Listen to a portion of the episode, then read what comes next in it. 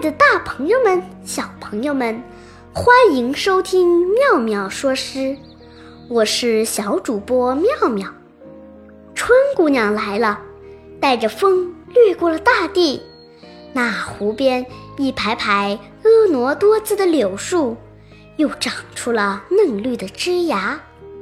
唐代诗人贺知章看着窗外春光明媚，万物复苏。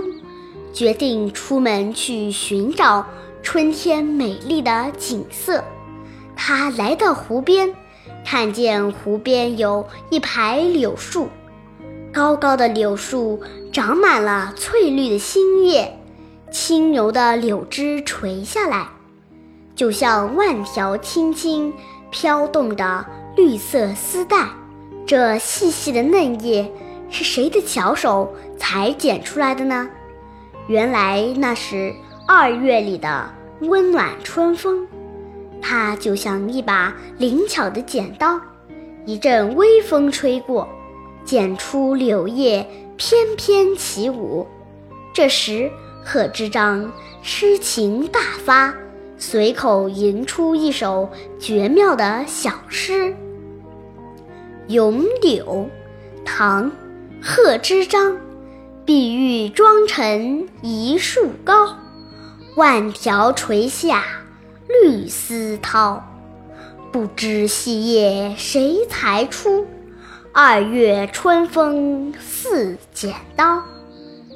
随着诗人的脚步，我们也仿佛漫步于春天的河边。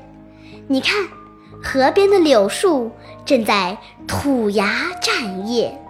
一树新绿，柳枝反射着阳光，散发着微弱的光芒，像许多碧玉在晨光下沐浴。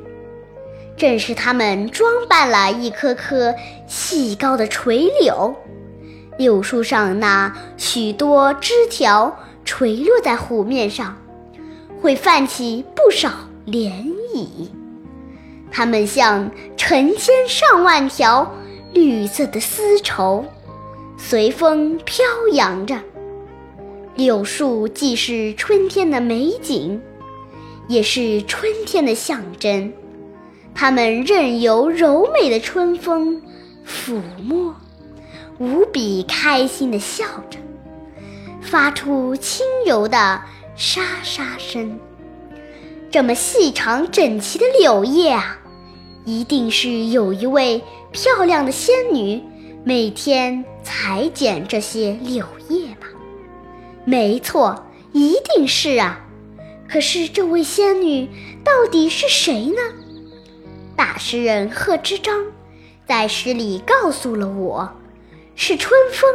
没错，一定是春风化作仙女。